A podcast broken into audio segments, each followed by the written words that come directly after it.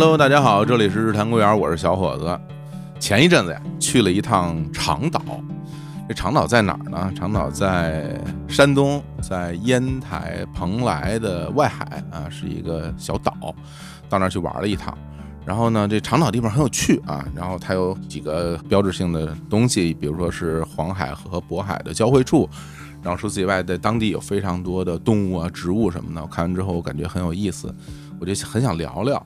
但是说实话，聊聊这个海洋生物啊，大家可能以为我是什么什么水产专家，其实真不是啊，因为我只是原来这供职单位相关有一些工作经验，但是真聊到这个生物方面，我并不是专家。但是今天。哎，我非常荣幸的请到了一位海洋生物方面的专家，哎，欢迎李昂杜富鱼老师。呃，大家好，我是李昂杜富鱼。哎，大家听这李昂老师这个网名啊，感觉其实有点怪怪的啊，就是什么李昂杜富鱼哈，嗯，好像占人便宜。对，这是什么意思？这杜富鱼是一种鱼类，是不是？是的啊，杜甫鱼其实是海洋鱼类中的一个类群。嗯，当时由于我是在上博士期间呢，就研究这个类群。嗯，所以说当时非常想发表一个新的物种，然后就把它起名叫里昂杜甫鱼。哦，就没想到到今天也没有实现啊。原来如此啊，等于是一个美好的愿望。是的，是的。但是只要你能发现一个新的物种，就一定要命名叫这个，对不对？是的啊，只要是发现杜甫鱼，我一定要将它命名成里昂杜甫鱼。行嘞，那那你觉得这事儿有戏吗？嗯，应该还还有希望。好，那我们就期待那一天啊。对，李阳老师呢，其实在微博上做一些海洋鱼类的这种科普啊。我很早以前呢就去关注他这个微博，所以我说，哎，把这位专家请来，我们一起来聊聊海洋鱼类，岂不美哉？结果这个一联系以后才发现，你说。李阳老师是我们日坛公园的听众，是吧？这个缘分让我就很惊讶啊！对你真的是从什么时候开始听我们节目的？呃，我应该是从很早以前就开始关注日坛了。嗯，当时我在国外读书，北海道的一个小渔村的实验所非常寂寞。嗯，然后当时也会收听一些这样播客的那个节目，嗯，逐渐就关注的到日坛。嗯，原来如此。你在北海道读书的时候，那时候是在读这种相关学业的博士哈？对对对，啊，对，那那个时候读的是什么方向啊？呃，当时我的专业叫生物圈科学，其实主要也是在关注生物多样性领域的一些方向。不是很懂，不是很懂，那跟这海洋鱼有什么关系？你是你之前或者说硕士时候是学这个鱼类方面的？学科是的，是的，我从硕士开始呢，就进入这个海洋的学科，嗯，专业叫渔业资源。哟，这我知道了，嗯，这我知道了。哎，原来我们学校也有渔渔业资源这个 这个这个学科啊。对，就关注这个，其实就是种群。呃，类似于这种是吧？哎，对的，呃，小伙子老师还是很专业的。你看，太多。然后现在其实也是在做相关方面的工作，在研究所。是的，是的。对，所以今天把这个梁老师请来，我们好好聊聊这个。但是呢，就是因为他刚刚来，我们一聊天，我才发现他其实是河北人。对，家附近也没有海，是内陆人，内陆人啊，国际庄的是吧？是吧？没错。那那你是从什么时候会对鱼感兴趣呢？就是海洋鱼啊。嗯。我从小其实还是对生物比较感兴趣的，嗯，后来小的时候呢，跟着父母去过海边，嗯，逐渐觉得这个海洋生物可能更有意思，更吸引我，嗯，于是后来在专业上选择上，我就逐渐。向海洋发展了，那这真的是凭自己的兴趣，其实没有考虑过什么就业方向的，那应该算比较任性吧。哇，这家里边那些牛羊啊，听了以后感觉都很伤心啊，是吧？没有没有，只对这个这个海洋的这不不过我跟你一样，因为我觉得其实，在我们华北平原的人来说，其实大海真的是有特殊的魅力。对我身边的大部分的朋友就没有说，比如你问他说你喜不喜欢大海，有人说不喜欢，没有。啊，大家都会表示自己是喜欢的，可能也是因为我们这种内陆内陆生长起来人，对于大海天生就有向往，因为我们见不着嘛。然后当你第一次见到的时候，你会觉得很震撼，会觉得这东西特别美。然后里边那些生物，就我觉得小的时候就听说谁去海边玩。捡回了一些贝壳，你都会觉得特别好，什么海螺，然后还能吹响的那种那种号什么的，然后就觉得这因为家身边是没有这些东西。北京人不是比较喜欢去北戴河？哎呀，我这前前一阵子第一次去，然后去什么阿那亚什么那边参加活动，那是第一次去北戴河，是吧？对，然后但是后来我去包括就是去上海上学啊，然后包括后来出去玩，很多时候还是会喜欢有海的地方。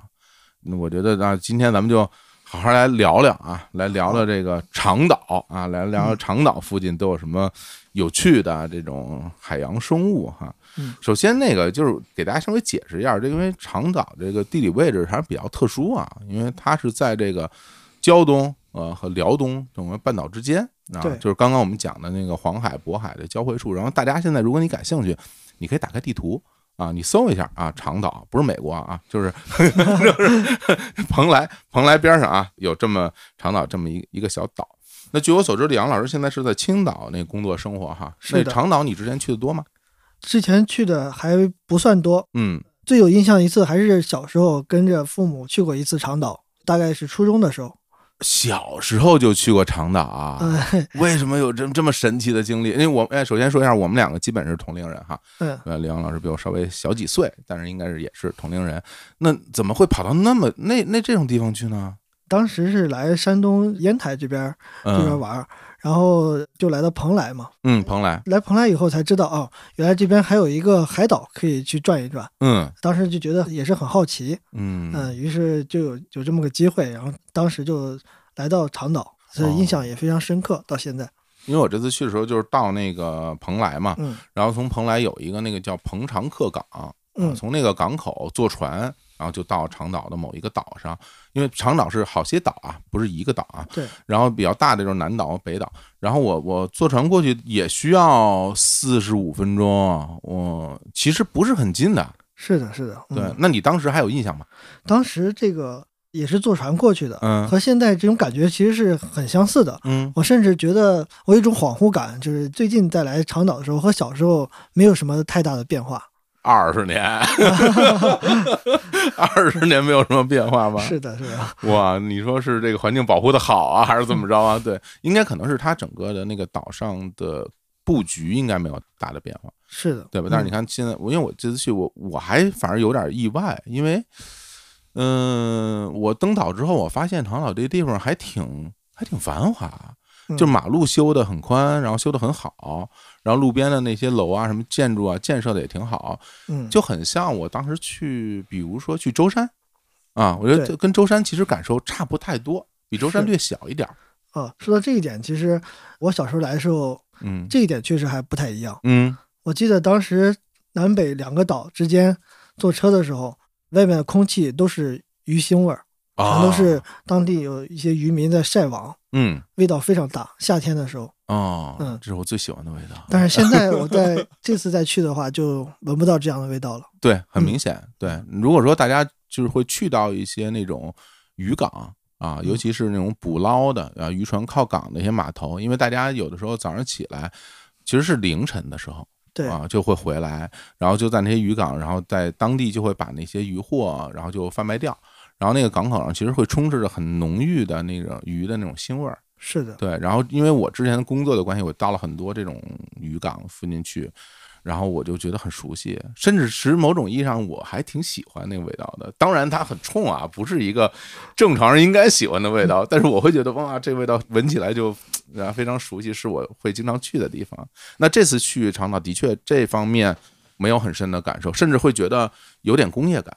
是就像一个小城市。对，有点像那种工业港口，它不太像那种捕捞业比较繁华的那种那种地方。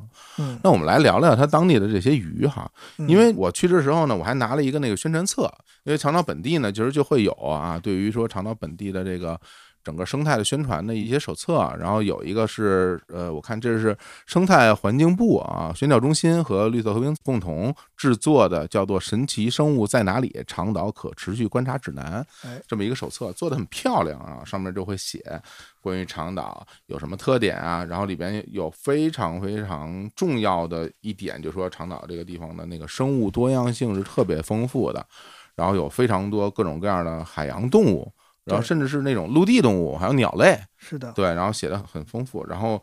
当然，最著名的长岛里边有海豹啊，一会儿回头我们再慢慢讲。但是其实我首先我还是对鱼比较感兴趣，就是说长岛这个地儿，它这个整个的渔业，咱们如果说从渔业资源方面来讲的话，它有什么特殊之处呢？啊，因为长岛它地理位置上位于黄渤海之间，嗯它是很多鱼类进出渤海的关键的这个回游通道和设施生境，所嗯以说它的鱼类多样性是非常丰富的。嗯，嗯，哎，说到这个洄游，是不是？因为大家都之前可能知道一个概念啊，就关于是鱼类的洄游，尤其是那种海洋鱼类，然后它洄游洄游的目的不就是为了那个产卵吗？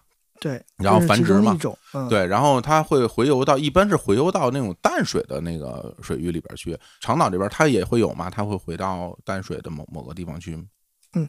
长岛这个位置的，嗯呃，它其实是有一些呃鱼类需要进入渤海进行产卵，因为我们知道渤海是中国北方海域一个重要的产卵场。嗯，哦，对，它孕育了很多鱼类的早期资源，所以说当这些鱼类嗯到了产卵季节，到了繁殖季节，它会向渤海进行回游。它是就到渤海湾里边游到那儿，然后就开始产卵了，是吗？是的，是的，啊，嗯比如说哪些鱼类是到渤海这边来产卵？比如说小黄鱼这样的一些大宗的经济鱼类，嗯，它可能每年的春天要向渤海进行回游。哦，哎，说到这小黄鱼，咱们聊聊啊。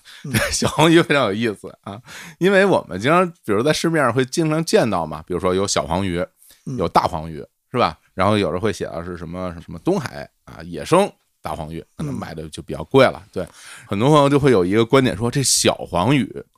是不是大黄鱼小时候？对对对，但实际上它们是两个不同的物种，是不是？是的，它啊们其实是亲缘关系相对比较近的两个近缘的物种，啊，但是它是两个独立的物种，并不是一个是另外一个的小时候。但是说实话吧，据我观察，我觉得这个小黄鱼跟那个大黄鱼长得似乎没有区别呀，长得几乎一样。它们怎么分辨呢？其实还是有一定的区别的，嗯比如他的体长和体高的比例啊，他的眼睛的眼镜的大小啊，还是能看出一些细微的差别。哦，那比如说，咱就再拿一个极端例子来说啊，比如说我拿一个大黄鱼小时候嗯和一个小黄鱼这么来比对，他们俩比如体长一边长嗯，放在一块儿，你能分出来谁是谁吗？啊、其实不光您这么想啊，嗯，好多呃不法的商贩也也是 也是这么想的。说谁呢？这是 呃，在一些市场上，其实偶尔我们也能看到啊一些商人会用小的大黄鱼、小的养殖的大黄鱼充当小黄鱼来卖。哦，对，但是如果你经验足够丰富的话，还是能够看出他们的不一样的。哦，嗯，比如说最简单的方法，可以通过眼睛大小，小黄鱼的眼睛相对较大一点，大黄鱼的眼睛反而相对较小。哎，等会儿大家记住了啊，这个其实按照从比例来讲，对吧？对对，嗯就比例上就是小黄鱼是是大眼睛是，啊，然后大黄鱼是小眼，就跟我似的啊，眼睛不大哎啊，咱们俩眼都不大，对啊。那这我其实是一个很明显的特征了，是，嗯嗯嗯包括大黄鱼的头部好像看起来更圆润一点，嗯，然后小黄鱼的头部呢更麻麻赖赖一点。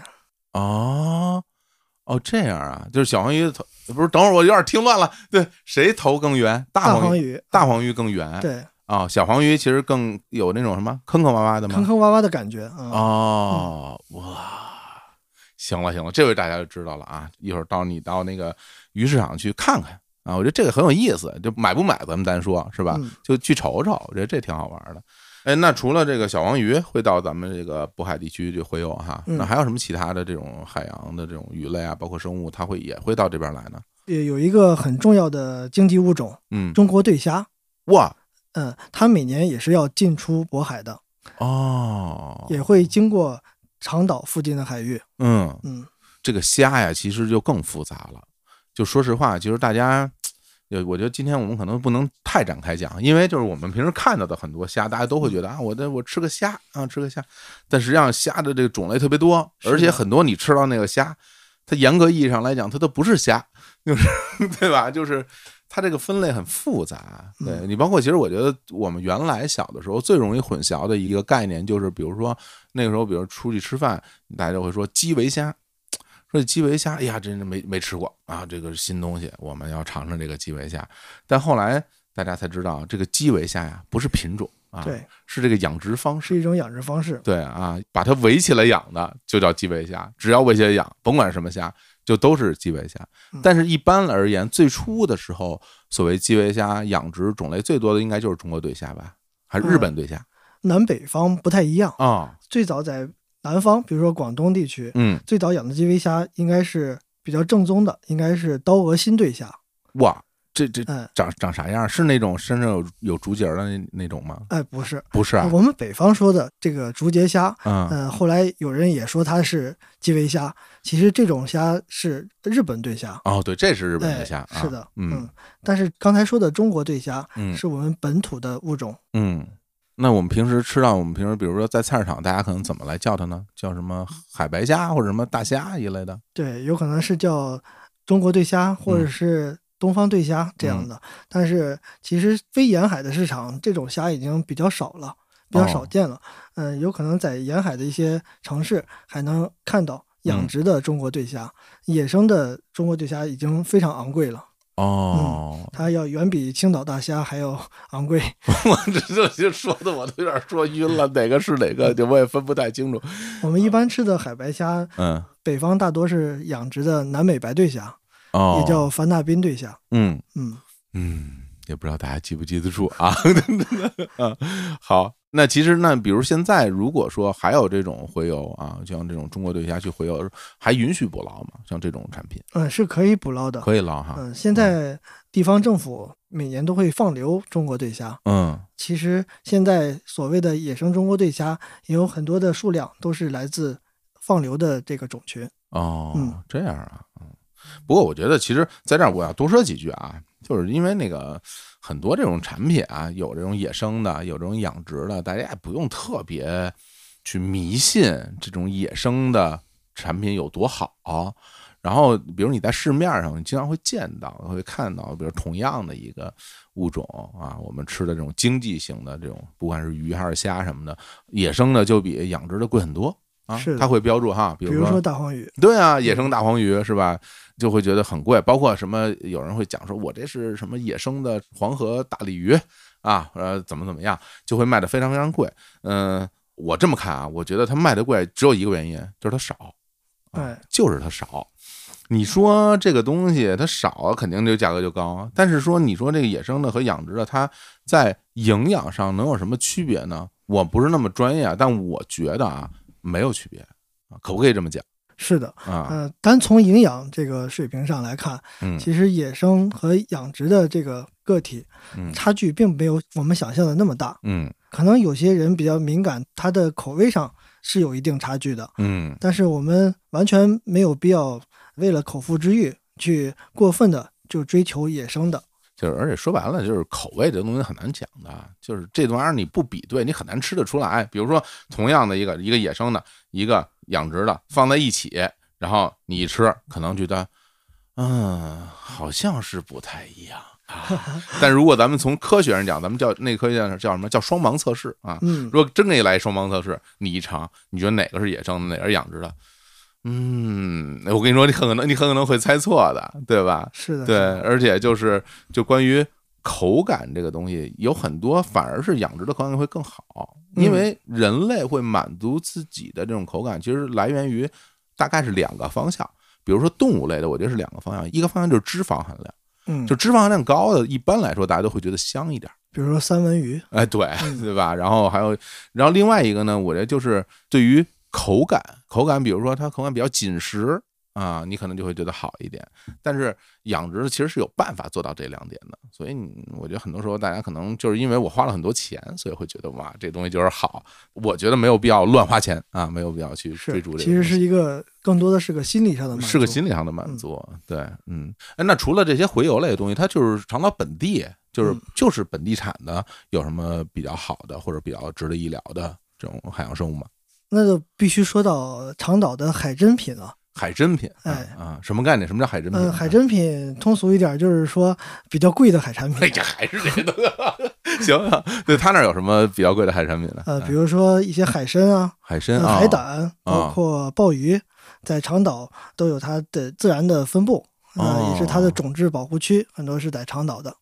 哦，因为那个，比如说说说到海参，大家可能就听到最多的就是什么辽东什么的，是吧？是的，对，那种嗯海参，然后我老听说什么海参那个什么带刺，什么刺参，嗯刺参就比那个圆咕隆咚的那个要好，或者是有那种比较连刺儿都没有，看着它这是完全是那个种类的不一样，是不是？呃，其实长岛这边和辽东的海参的种类是一样的。一样的，对嗯，我们所说的刺参，它的学名叫仿刺参，仿哪哪个字儿？呃，模仿的模。仿的仿。对，然后还有海胆，嗯，也是这块儿原生就会有啊是的。啊嗯、比如说长岛很有名的是光脊球海胆，呃，它还有一个通俗的名字叫大连紫海胆。虽然带“大连”两个字，嗯长岛其实也是有的。哦，这我都分不清楚啊。这个反正就是反正我们平时什么日料店里吃的那种是这种吗？是嗯。这种光脊球海胆呢，它的特点就是它长得很长的那种黑黑的刺，啊对。它不像马粪海胆，长得就刺比较短。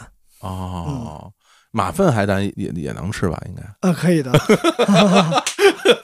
虽然虽然叫马粪，只是长得有点这个名字起的有点太粗鄙了啊，这个 不不好不好啊，人家就是可能就是只是长得像是吧？你觉得没有那么大食欲，是吧？你说这是不是可能是老外起的名儿是吧？啊，还真是，对吧真的很多时候是来自日语这个名字，应该。啊日语啊，对，日语的这个种也是马粪的意思。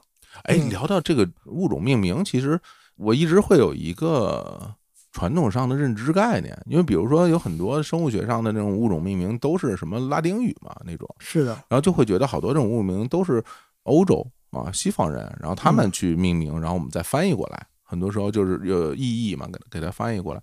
那其实也是包含就是后续发现的这种新的物种，可能是不同的地区的人发现，他就先命名，然后再转成拉丁语学名，是不是？它一定得有一个吧？对的。啊，呃，拉丁学名的双名法嗯是从林奈开始的。嗯林奈最早建立了这种生物命名的这种体系吧。嗯嗯呃，大家后来因为我们各国人可能叫某一同一种海洋物种，可能嗯叫法都不一样。嗯那么大家为了达到一个统一呢，就都用拉丁名来表示。嗯，这样的话，我们在描述它的时候，彼此就知道我们在说的是哪个物种。的确，就因为生物学上的名字太多了，是的，你就像那什么。呃，蒜苔什么 各地的叫法也不一样。蒜苗嗯什么这种，你没办法去说到统一一个名字，大家相互之间就全是中国人都说不清楚呢。是的，你包括像什么墨鱼、花枝、什么乌贼什么，你好多时候嗯南北方也都不一样。你搞不太清楚。哎，而且像你们学生物，学到你这种程度，是不是一定要会学要学拉丁语了？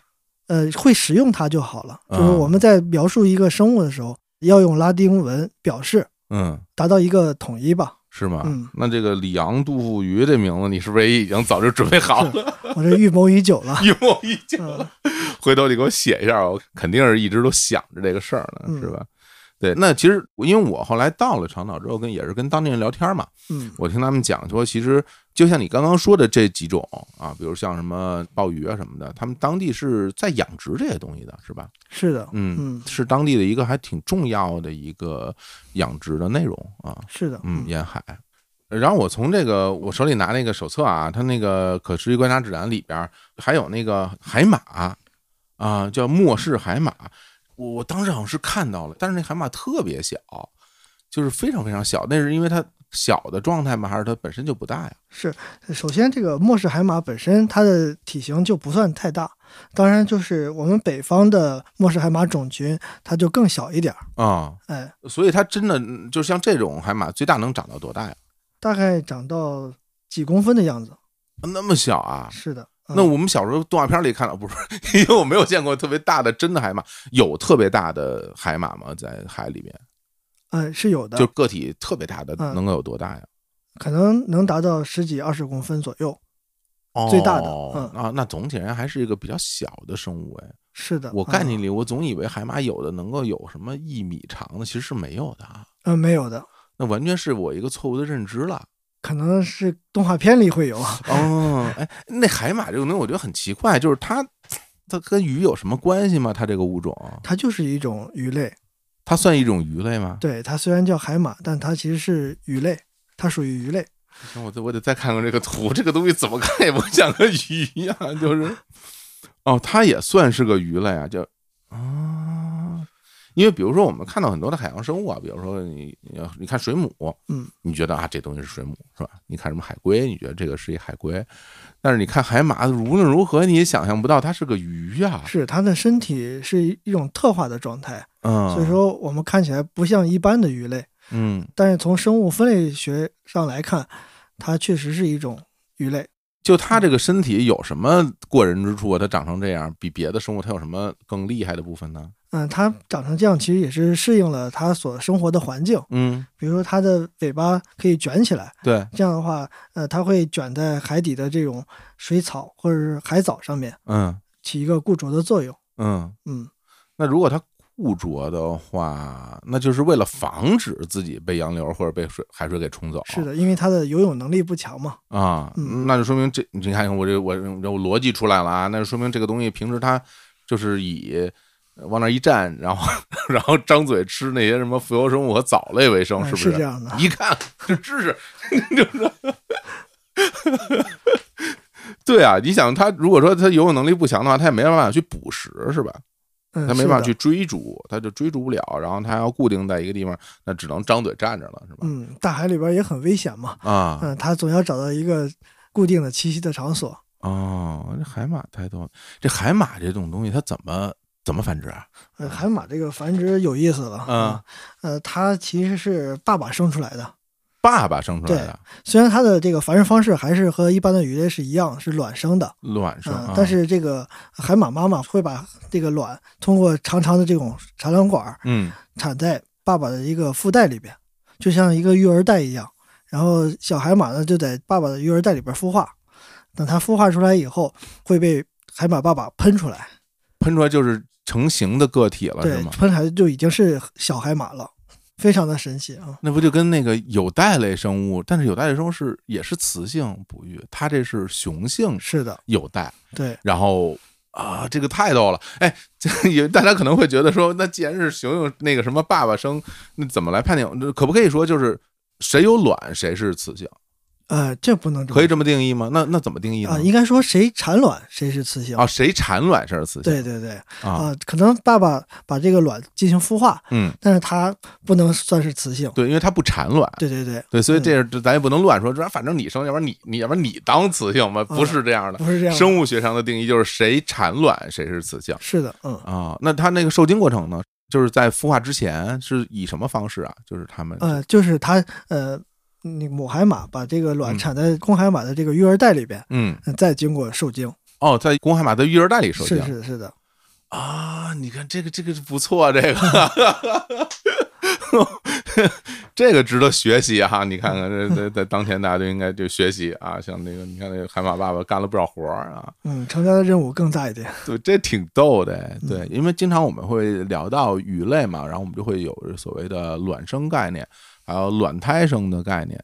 相对于这个来说，那卵胎生又是一个什么概念呢？卵胎生一般是母体产出的时候，它已经是孵化以后的小鱼了，哎，哎，这种就是卵胎生。嗯，嗯，那等于说也是母体里边先产卵，然后进行受精，受精以后，然后再孵化在母体的肚子里边，可以这么理解哈？然后可以可以孵化成小鱼，然后再生出来。对，比如说有些鲨鱼、嗯有些幼类嗯，都会以这种繁殖方式进行繁殖。对，嗯大家可能以为直接生出跟哺乳类的，但实际上不是哈。是，因为比如大家要去养什么热带鱼，也会发现嗯有的鱼就是直接就游游游游游，然后就出来好多小鱼。比如说红姜，对，这种就是卵胎生哈。是的，然后有的是它会把卵产在一些比如说藻类啊，或者是水草啊、岩石啊，那是在这种地方，甚至会有一些是产在那种特有的那种贝类，嗯，对对，那个上面很奇怪，那个感觉跟青蛙似的。然后然后在那上面受精，然后再孵化。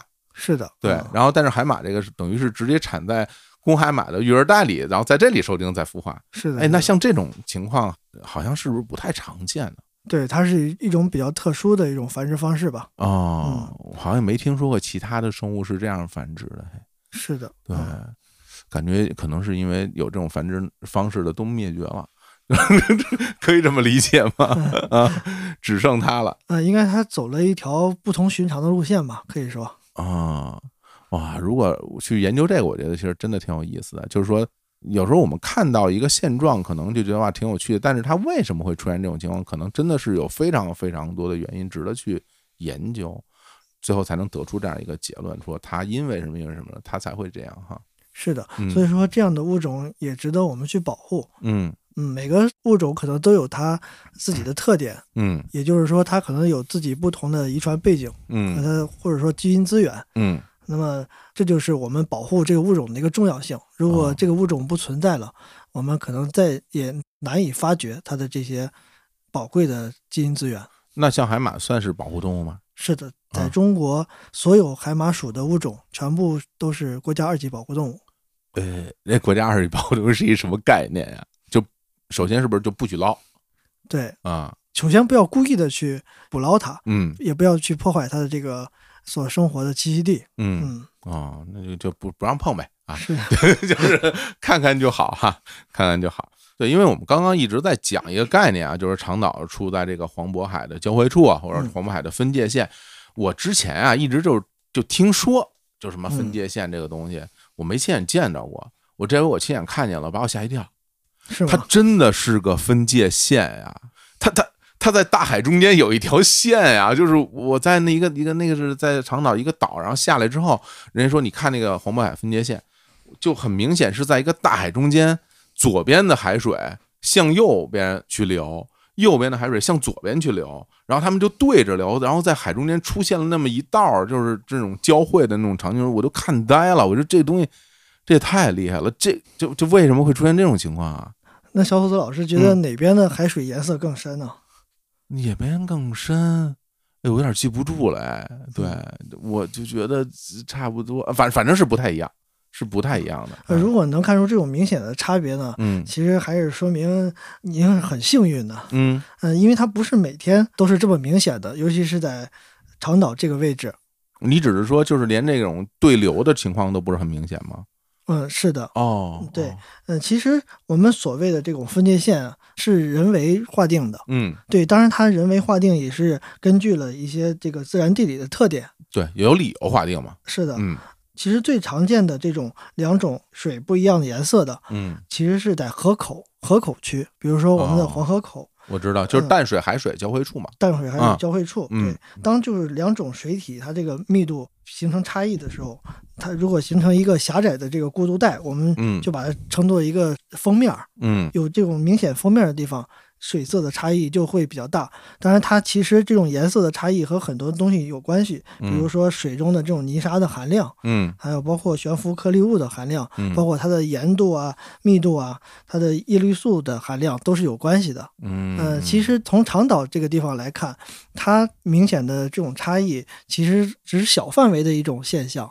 它从整条这个黄渤海分界线的时候，不一定每个地方都能看出这种明显的区分。嗯它更多的是和这种小范围的水底的这个地形是有关系的，还有它的哦潮流有关系的。哦哦哦，也对啊，因为刚刚我们讲到说，比如说你是一个入海口哈，这嗯。河口入海口，那嗯。肯定是河水跟海水你们有一个自然的交汇嘛，对吧但是我我看到这个场面说，因为长岛是就算是离岛了，它不是嗯。那个大陆的一部分，所以我看到那片海域它就是正经的大海上的一部分。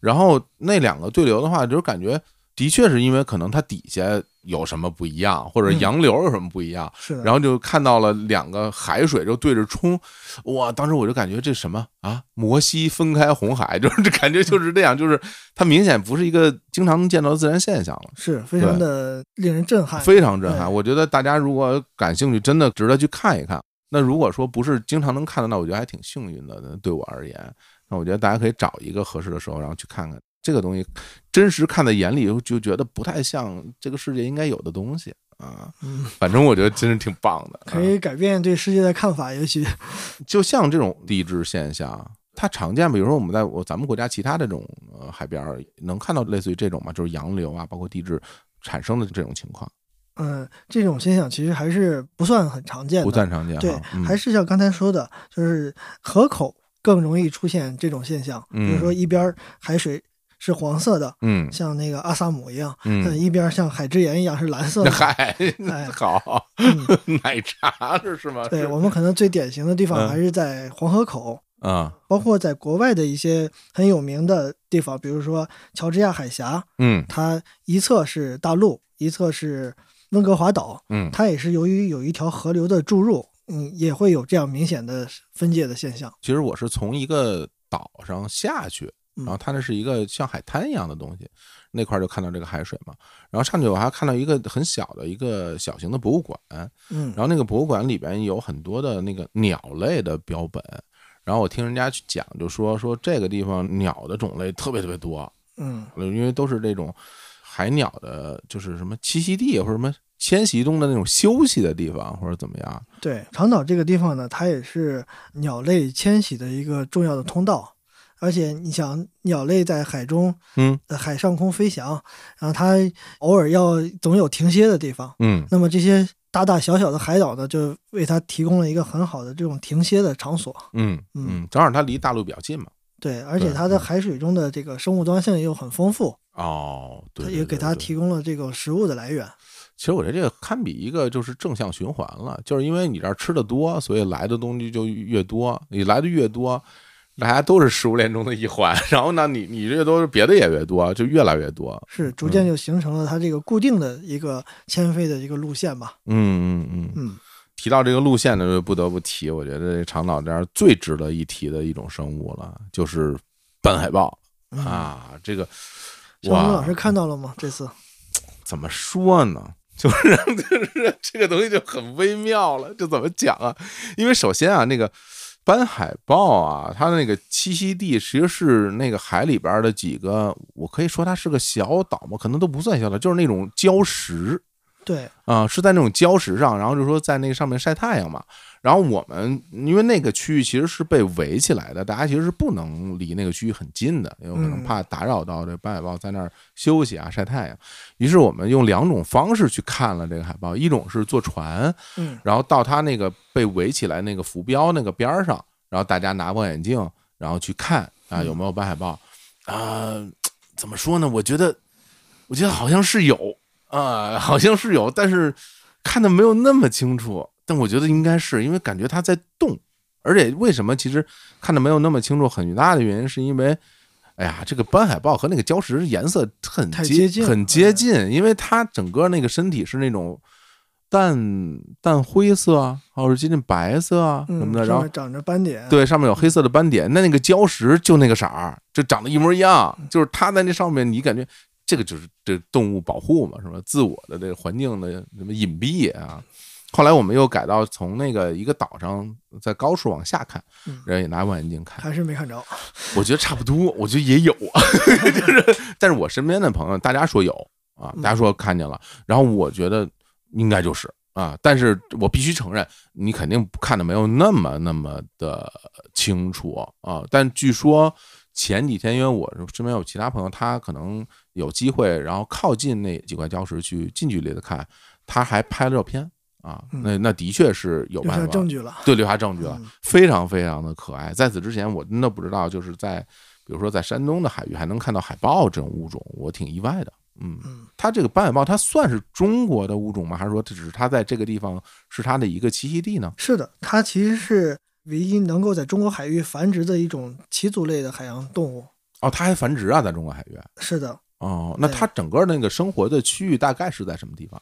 嗯，应该长岛以北到辽东湾都有它的分布。辽东湾啊，嗯嗯嗯，斑海豹的学名其实叫西太平洋斑海豹，西太平嗯洋啊所以说整个的这个西北太平洋地区都有它的分布。啊嗯啊在我们国家呢，主要是分布在呃辽东湾，还有包括长岛嗯。在内的这一片北方海域的区域。哦，那等于就是其中的一个族群在我们这儿，对吧？如果你说是什么西太平洋的话，那整个这个广大这个区域都有这个海豹的踪迹，只是这部分这几家子人在这边过日子，哎，可以这么说，是吧？嗯，因为我看介绍还说在那个俄罗斯啊嗯那边，然后包括什么日本海啊、朝鲜海啊什么那边，其实都是有这些海有分布的，对，嗯，那它整个那个生活的范围很大吗？就比如说同一个族群，它会在很大的范围里边去生活吗？到处游，类似于这种。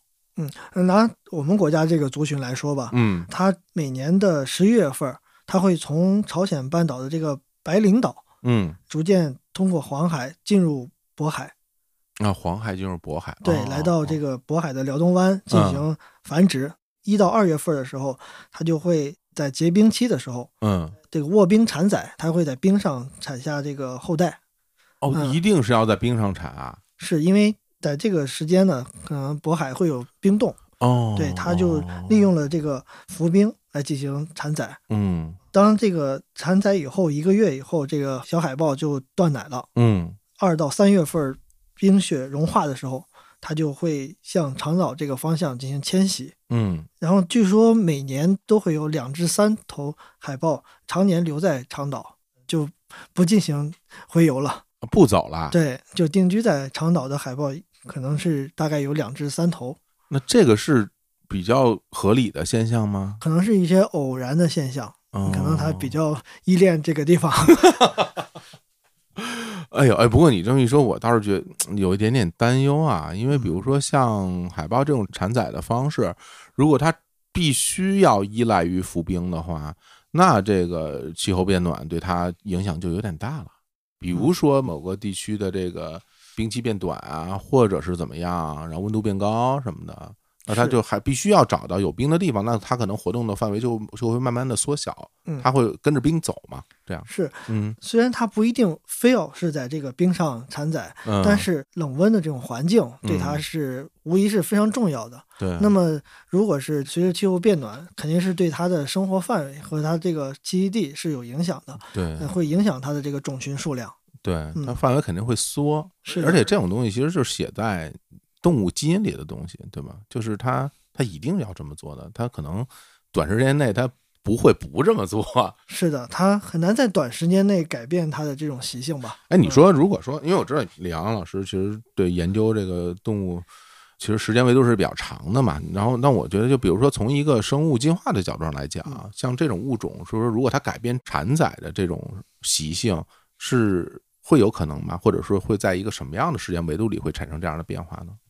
呃，如果改变一种行为，嗯或者说它甚至说演化成另外一个物种，嗯，它会经历非常大的时间尺度，百万年左右的时间尺度才百万年嗯才可能形成一个新的物种。哇，嗯这个时间太久了是，啊。我们肯定是见不着了啊，没有没有，对对呃，所以说人类可能自诞生以来到现在变化并不大。说实话，我我这些年这种感受就特别强烈了，嗯就是比如你看很多的历史上面的一些资料啊，去去学习，包括我们去看有文字记录的历史，甚至说，比如说史前文明哈，就是几千年的那种东西，我觉得在几千年那个维度上，人类的生活其实没有任何变化，就是我们依旧是。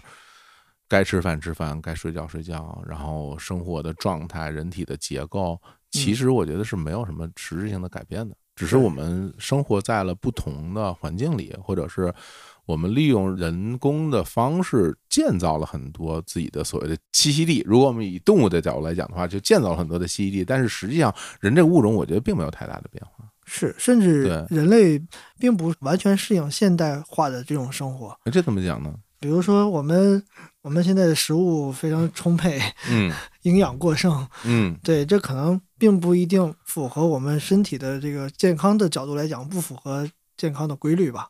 就是从生物的角度，对对吧？就是我嗯们还是要去认同自己是作为一个动物存在在这个地球上的这么一个身份。是的，对，嗯虽然我们有人的属性，是但是本质上我们还是动物的一一种嘛。对，对你只是说，比如说像这种食物比较丰沛，其实其实对于人体来说有点有点太多了，是吧？是有点啊过剩了，有点过嗯剩了。嗯，对。那还有就是说，就是关于生活环境的东西嘛，就比如说现在大家生活在这种城市里面，然后我们去过的这些日子，好像已经就是从精神上已经是习惯了。我我今年我就感觉特明显，因为今年的那个北京的春天很长，然后我那边那个暖气其实关得很晚，然后我就发现我暖气关了没多长时间，马上空调就要开了。就是你好像要要生活在一个相对来说温度比较适宜的那样一个环境里面。比如说，如果咱们用数字来表示的话，就可能就是二二十二度到二十六度之间啊，就好像是我们生活比较舒适的一个状态了。然后我 我有一天那天我忽然间我觉得特别可笑，为什么？因为我们家还得我还养一些热带鱼嘛，然后我发现我怎么跟热带鱼一样了，就是 就是这热带鱼就生活在这样的一个水温里边，对吧？然后我现在也也得这么去生活了，后来发现人是不是是不是就这样？对，是嗯像我们人类的祖先嗯经历了冰期，对也照样存活下来了。对，嗯其实我们是可以在那种比较大的温度范围内去生活的，但时至今日好像我们有点没有那么去适应这个东西。是我们现代人可能更适合、更依赖城市的生活，嗯，还是应该多接触自然，去看看海豹，但是会去 但是会有点长岛这样的地方。但是会有点辛苦。哎呦，有的时候把这个时间维度一拉长，有时候你会觉得好多事儿啊没有什么变化，人还是那个人。尤其像中国文化这种传承也比较连续哈。你像古人他们的那些文字，那到现在其实大家还是用同样的文字在在记录生活嘛。嗯已经过就几千年的时间，在物种的演变上几乎就等于没有。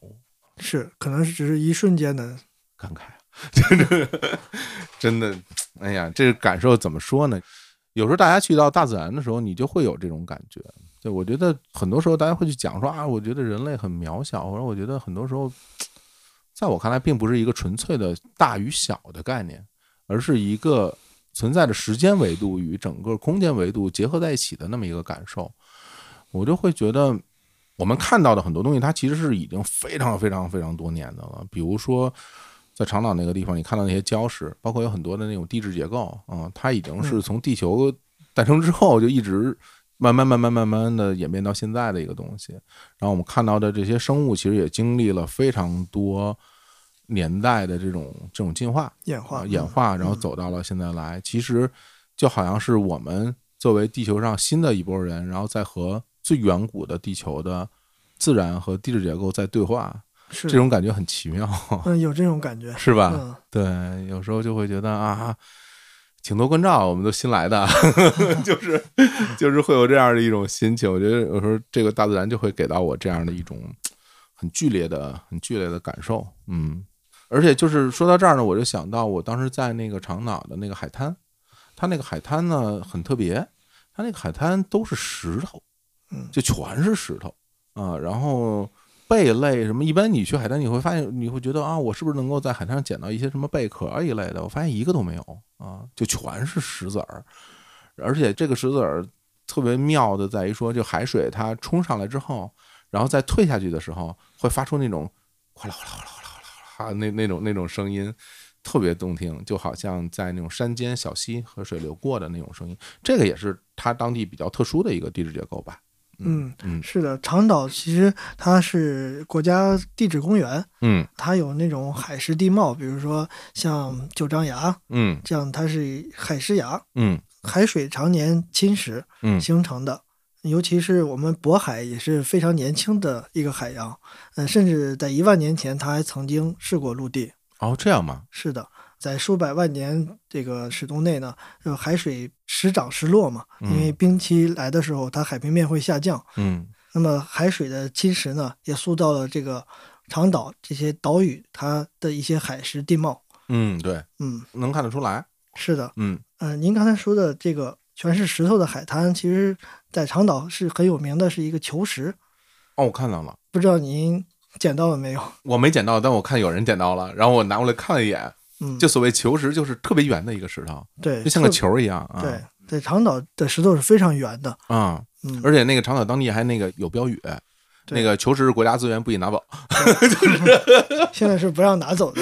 对啊，然后我们当时看到那个时候就觉得哇，这东西好漂亮，但是嗯，人家说不行不行，这个地儿这个东西是不能带的啊。对，而且其实，在长岛因为有很多的野生动物嘛，嗯然后呢，就是大家其实还是就是还是会倡导一个，就是说做负责任的旅行者的这么一个概念。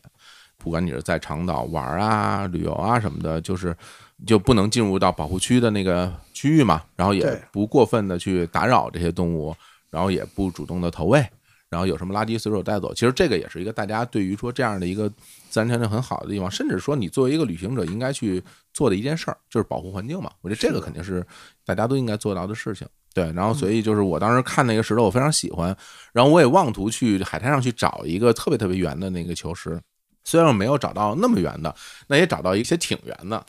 然后嗯你说我想不想带走？我必须要承认，我想，但但是不，但是不能这么做。然后我于是玩了一会儿，我又给我又给放回去了。对，但是这个地方它那个球石的确是比较有特点的，大家如果感兴趣可以去看一看。然后刚刚你聊到关于冰期这个事儿，我倒是想展开跟跟您探讨一下，或者学习一下。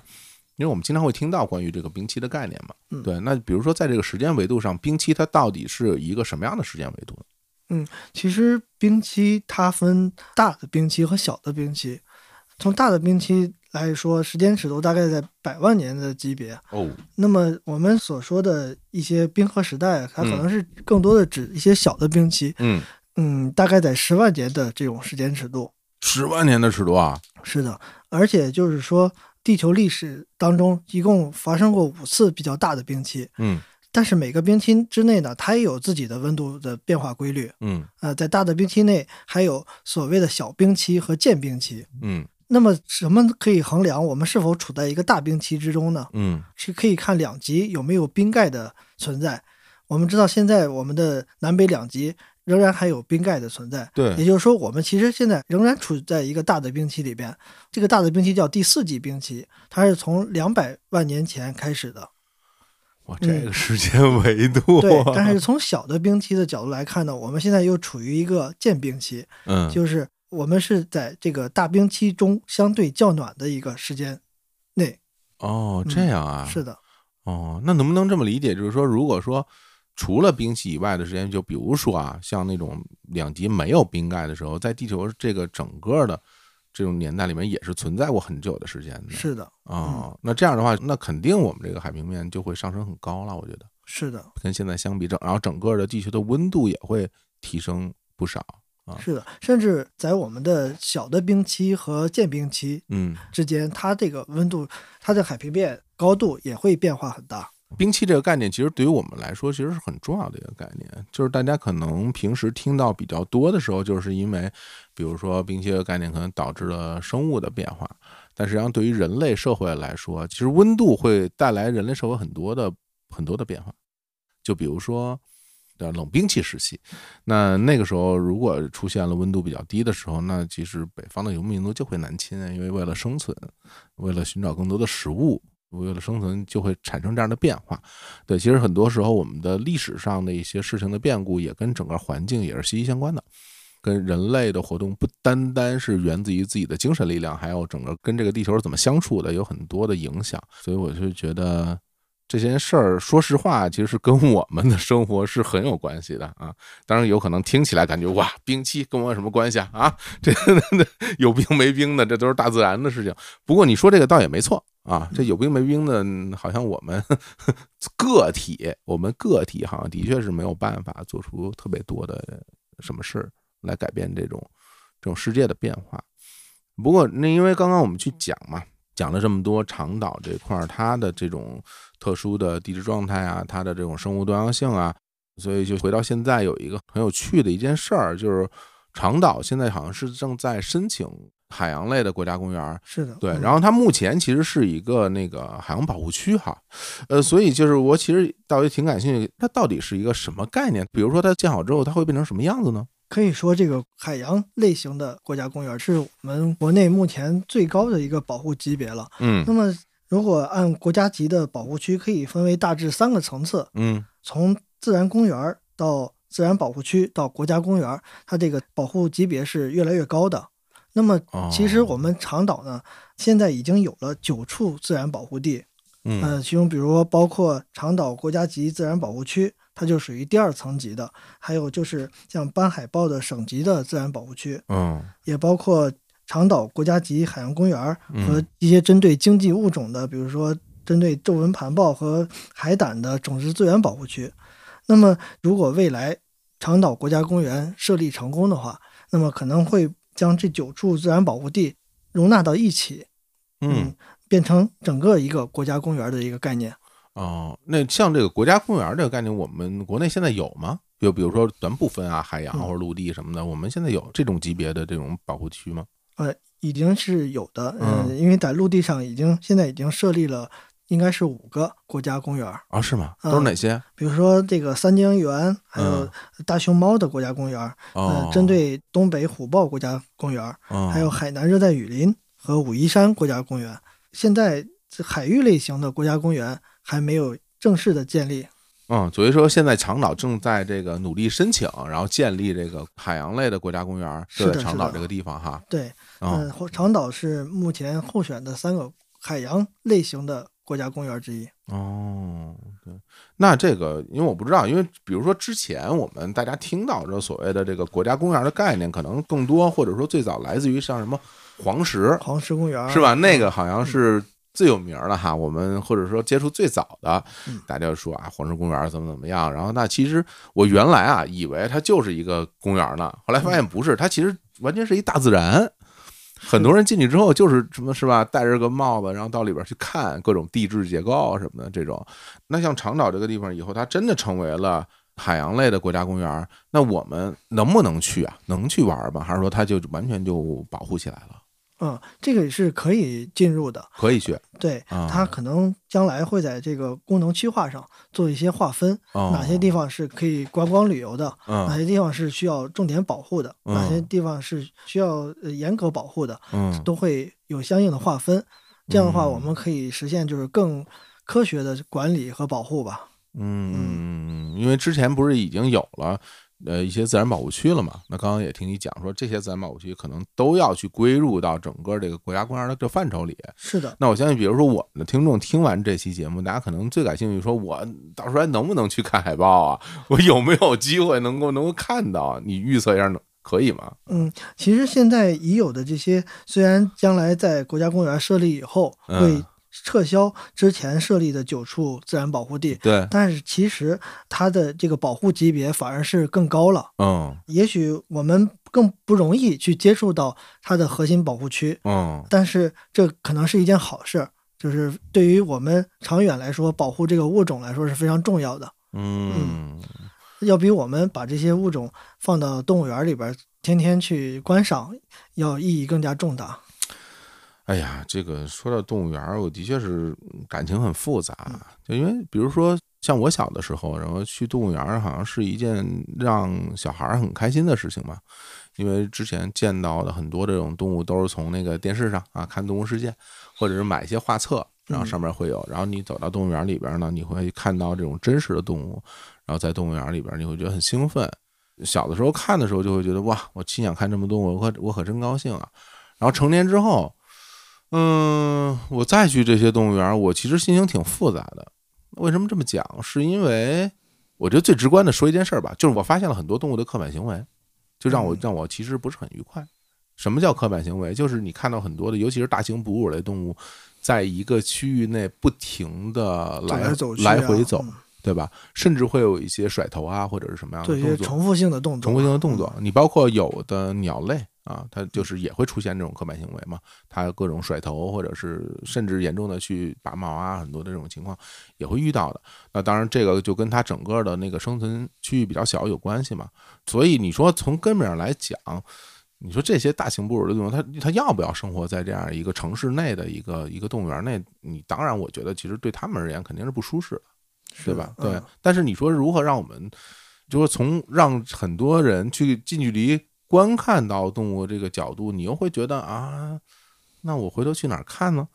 就是对，所以我不知道你你怎么看待这个问题呢？你觉得是哪样的一个方式能够在这二者之间能够达到某一种平衡呢？嗯，我觉得不一定非要完全取消我们对动物的近距离的观赏，嗯但是在一定范围内去饲养动物，嗯然后让我们认知它，嗯呃，又从就它的饲养环境的丰容这个角度做得好的话，嗯还是有积极的作用的。啊，就是丰容这件事儿是最近很多就是城市内的动物园都在做的一件事情，，嗯，而且就是今后有更多的这种国家公园的建立，嗯我想肯定它会提升的一个保护和科学管理的一个层次吧。嗯嗯因为北京也有几个那个野生动物园嘛，嗯对我也去过，嗯，比如像什么八达岭或者是南边的那个啊大兴那边那个野生动物园，呃，总体而言我的感受就会好一些，嗯，虽然有一种被动物看的感觉啊，因为你是坐着一个车，然后然后再穿梭在整个这个这个自然环境里面，但是你总体而言你会觉得，嗯，这个才符合本身这些动物应该生存的一个接近吧，我只能说接近接近它们生活的一个一个环境。然后与此同时，我们也可以真正的近距离去观察，对，然后就可以去看。我倒是觉得像这种方式好像就更好一点。嗯，比我们看笼中的动物要心理上感觉也会好一点。对对对，嗯说更好一点，因为大家可能有的时候其实针对这个事情的讨论，我觉得是旷日持久的了，已经是很长时间的一个一个讨论了。然后比如说，大家可能在此之前对于说动物表演这件事达成了共识了，就大家都会觉得这个东西不好，对吧？是的，这个是一个不好的行为。那至于说城市内的这个动物园，它到底要到一个什么程度，其实大家现在也有讨论。对，比如说我有一个观点，我是会觉得说。就不论什么样的动物，让它生活在它本来生活在的那个环境里面，其实是一个一件好事儿。是个最自然的事情。就是你小到养鱼也是这样，是就比如说你大家老说有人养鱼养得好，有人养鱼养得不好。那我觉得你养这个鱼，它原来是一个什么样的生活环境，你尽量去重现它的那个生活环境，你就能养得好，对吧？它比如说它原来在一个什么样的水域里面，它是淡水，它还是海水，它的水里面的流速是多少，它周围的这些环那整个的植物状态是什么，水的酸碱度，所有的这些东西，包括温度什么的，你让它重现一个它当时的生活环境，它就一定能活得不错啊。是，总之来说是让它更接近它自然的状态吧。对啊，嗯对啊，所以我是会觉得，嗯在动物园里也一样，有的动物它的确你在动物园里是可以去复现它的生活场景的，对。那有的我觉得，尤其是那种大型哺乳类动物，你是无论如何做不到的，就是它生活它生活范围很大的。你像那种大型猫科动物，它整天跑多大的生活范围啊？你把它圈在多大的一个动物园，够他一人玩的呀？就是 这个其实是很难的。对于海洋生物来说就更是这样了。对啊，对，海洋生物就更困难一点。你你你想，你说你在动物园里养个金枪鱼是不可能的，所以大家根本没有见到过。对 你，你的鱼缸也也不禁它撞啊，它那个游速那么快，对。所以我当时会觉得，像这种，就当然，如果说越来越多的这种，比如说像国家公园出现，然后大家能够去到那些地方去看，我觉得可能也会是更好。当然，这个上面就会付出更多的这种交通的成本，毕竟像这样的地方，它一般而言都是远离城市的，对吧？它不是会离城市很近。是，它在嗯管理上也会遇到很多挑战。嗯、对对，所以总体而言，我觉得大家其实喜欢动物啊，喜欢看动物啊，这种心情其实是非常可以理解的，每个人都有嘛。但是我觉得我们如何去看到一个状态最好的、更接近它本来样子的这个动物，是一件更好的事情。是的有的时候我们在城市动物园里边，你想去看某种东西，根本看不见它。对，状态不是很好，或者是它本身的生活习性就是那种昼伏夜出，你也见不着，很多时候你也没有办法去较这个劲。对，所以今天我觉得聊了这么多，我觉得还是挺有收获的。我就会觉得有很多的话题是我们大家有的时候其实是搞不太清楚的，就比如说人人和自然之间的某种关系，人和这种动物之间的关系，经常会见到在很多的地方大家去展开这样的讨论，就是我们该怎么做。有人就说你做太多了，那么人怎么办呢？对 对，那到底是人重要还是动物重要呢？那有人说说，其实也没有危害到太多东西啊。我好多时候大家其实是讲不太明白的，但是我是会觉得，就我们今天聊的这个话题而言，就是其实是我们跟大海之间的关系嘛。嗯，对，然后我们跟海洋生物之间的关系，可能是因为我们跟海洋生物之间这种资源互夺的这种这种状态比较小，反而让我们相处就会更加和谐。嗯对，只能说可能我们直观的距离还比较远，嗯。但是作为人类的发展，它嗯。无可避免的去要向海洋争夺资源，嗯。这本身可能是一种冲突。嗯。但我想，这个海洋类国家公园的这种建设，嗯。会让我们有更多的思考，会让我们有更多的探索吧。嗯。它可能将来会作为一个标本，我们看看人类和海洋的相处能不能产生一种新的一种方式。那我想最后我想问你一个问题，这问题也是一直萦绕在我心中好多年的一个问题。我们经常会说到一个概念，就是人类对于大海的了解其实非常少。是的，对，无论是对于大海整个的地质结构，然后大海的内部的这种生物的状态，我们可能都了解的非常少。但是以你现在就是从事相关的这些研究，包括最新的这些大家达成的某种共识来看，我们对于海洋的了解到底有多少？嗯，有个大概的比例啊，或者怎么讲呢？这种感觉吗？我甚至觉得我们对海洋的认知是非常肤浅的。嗯，如果说一个比例的话，甚至万分之一可能都不到。万分之一不到。哎，是的，哦，那就是我有很多地方是因为我们根本就没有探索得到，距离我们比较遥远，是不是？是嗯不光是这样，就嗯可能我们身边的海洋，就在我们城市附近的海洋，我们对它的认知也是非常有限的。哦，是吗？嗯，嗯比如说我们之前，因为我生活在青岛，啊青岛有一个胶州湾，是一个黄海的海湾，嗯呃，整个环胶州湾都是青岛的市区。嗯、那么就在这片很小的一个海湾里边，也有很多未知的东西等待着我们去探索。怎么讲呢？嗯，比如说前一段时间，我们就想搞清楚青岛有一种四小海鲜之一的这个蚝艮这种鱼是什么。什么东西呃，它叫 这个是可能是青岛当地的方言吧，啊？它叫蚝艮，嗯是一种很小的小鱼，它每年的这个四月份都会出现，哦，然后渔民呢就会拿着网去把它捞上来，集中起来，嗯然后出售。这种小海鲜非常有名嗯，但是没有人能说清楚它是哪一个物种。啊，真的吗？对，我们就去试图把这件事儿搞清楚。嗯就我们通过这个晚上去采样，然后跟着渔民去把这个鱼抓回来，嗯然后发现它其实是一种叫长体刺虾虎鱼的鱼类。虽然这个鱼类在黄海中是有记录的，但是我们是第一次知道了，原来我们身边这个胶州湾里边就它有这个长体刺虾虎鱼的一个重要的栖息地。嗯嗯、如果它是生活在那种滩涂上的泥滩上的，哦它的它在繁殖期是非常依赖这种泥滩的环境的，它会哦在滩涂上打洞，啊然后把卵产在这种洞里边。嗯胶州湾紧邻的城市，如果我们在城市建设中开发了这片海滩，无疑就会破坏掉它这个栖息地。那样嗯这样的话，这种鱼可能它的数量就会越来越少，甚至有这种消亡的这种可能性。嗯哦，还真是。那等于是说，之前是有有命名的，只是不知道在这儿有，是的，或者说知道在这儿有，但不知道它就是它。对我们对它的这个生活史了解是非常少的，嗯，我们不知道它如何去繁殖，嗯。它繁殖的时候是依赖怎样的环境。嗯，这样的话，也就是我们也无从保护这个物种。哎，你说这，我觉得有一件事儿挺有意思的，就比如说大家找到一个物种，有时候你看网上啊，就是说，哎，这个有人也会问你嘛，是吧？嗯说李阳老师，这是什么鱼啊？这什么东西啊嗯？然后你可能就啊说这是什么什么什么，然后你遇到你不认识的鱼的时候，你去哪儿查呀？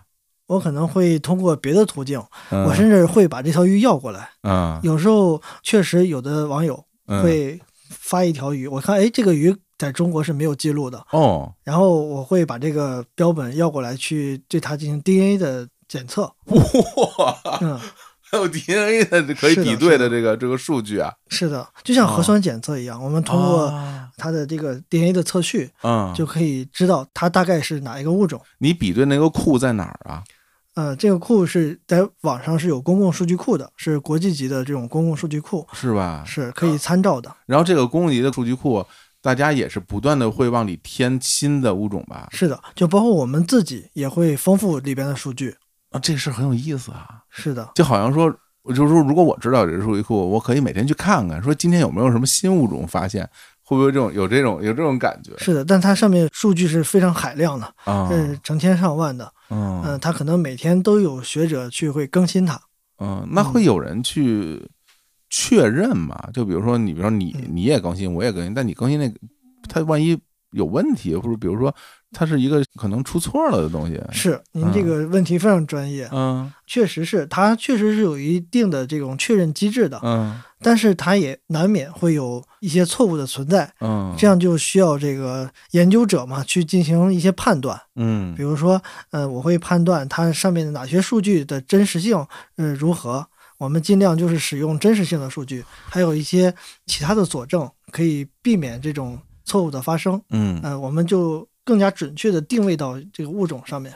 哦，哇，这太有意思了！这个这每天看这数据库，我觉得就可以可以看很长时间。对，是的，就包括上次我们去长岛、嗯采到了这个子鱼，它是某种鱼类的子鱼的阶段，嗯，通俗的说是鱼苗的阶段。嗯，对我们想搞清楚这个是哪种物种，嗯，但是没有相关的这种形态学的这种参考，哦，还真是。那么我们就可以用 DNA 检测的方式去了解它是哪一个物种。哦，那其实呢，这个反向来说，对于整个这个物种的形态也是一种增补，是吧？它是相互验证的。对，因为可能你之前很多人没有见过它小的时候，就或者它整个全的生长季每一个时期的这个体态的变化，是的，对，然后这样的话，慢慢慢它就会越来越丰富。对这个数据也会越来越丰富。将来有人在哦看到这条鱼的时候，他可能根据我们这个前期的研究，就能判断出啊，它原来是这个物种。不过是 D D N 比对这件事，那的确是最直观的，因为比如原来可能你你从外形什么颜色啊各种方向你去比，有时候难免就比的不见得对，而且很多的生物在不同的地区，它会有这个地区特性。是的，它在不同的环境下有可能表现出不同的形态。对它这个东西就就很奇怪了，就是说这哎，它这东西这色儿的，那东那色儿，或者说在这儿它变了一点儿，但实际上它是同一种东西。是，你测 DNA 其实一样的。那我觉得现在，哎呀，感谢互联网时代啊，这个大家可以用到这么一个好的这么一个库，能够比对出这么多的这种物种，我觉得还真是挺幸福的。是的，对于研究者来讲，我觉得可能会觉得很庆幸啊。是这是一个非常好的工具吧。嗯嗯嗯，太有意思了。哎，那你说，随着科技的发展，有朝一日我们对于海洋的探索能够做到，就比如说去到那些真正的大洋底下去看看那个海洋底下是什么样吗？我想一定会实现的。呃，哦现在我们也在这条路上吧。呃，有人把这种深海比喻成内太空，嗯，对对，对，嗯就是人类在向外太空探索的同时呢，其实我们也要回过头来看看，其实我们地球的内部也是未知的一个秘境吧。它就像太空一样，我们对它的认知也是非常肤浅的，它有待我们去不断的探索吧。如果有机会，你愿意去吗？我愿意的。呃，有可能有生命危险，你愿意去吗？嗯，我我愿意冒着一定的危险去看到更精彩的自然吧。哇，真嗯好！你说到时候是不是看到什么亚特兰蒂斯了？我天啊！啊，这种其实大家有时候对大海是充满了想象，是是因为我们不嗯了解嘛。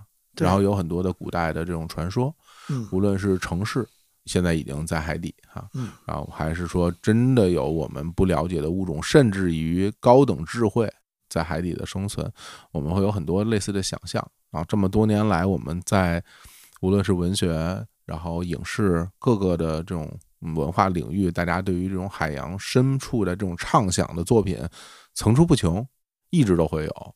那其实这就是我们对于整个大海的这种好奇、这种未知。啊我相信，其实我觉得肯定啊，当然肯定有朝一日我们会对于大海了解会接近于全貌，但是我们能不能赶得上也不知道。其实现在想起来是有点难过哈。嗯，就是我我说我坦白讲，我觉得挺困难的啊，以这种科技发展的这种水平，好像是挺困难的，但是。也希望吧，也希望在我们的有生之年能够越来越多的这种了解大海，然后我还是觉得真大海真的是非常的有魅力。所以说嗯，海洋的复杂也会有时候让人陷入不可知论的这种深渊吧。是吧？是的，那你说你作为一个科学家，然后对面对这样的情况，你会不会觉得有觉得有点绝望？嗯，我是觉得，嗯、有点可惜，我在有限的这种时间里边，嗯嗯，无法看到更深层次的海洋，嗯无法更深刻的了解它，嗯，这是让我感到有时候会很绝望的地方。是吧？有时候想多了就觉得有点认命了，反正也没办法，只能这样了。回归到现实，可能要继续去寻找这个里昂杜甫鱼了，是吧？我希望我我希望你有朝一日能够能够找到。啊好，谢谢。对，然后找到时候一定要跟我们讲，然后回头我们再来节目里再聊聊啊这个里昂杜甫鱼到底一个新的物种，长什么样儿。好嘞，那非常感谢李阳老师，我们今天就跟大家聊到这儿吧，好，谢谢大家，跟大家说拜拜。嗯，再见。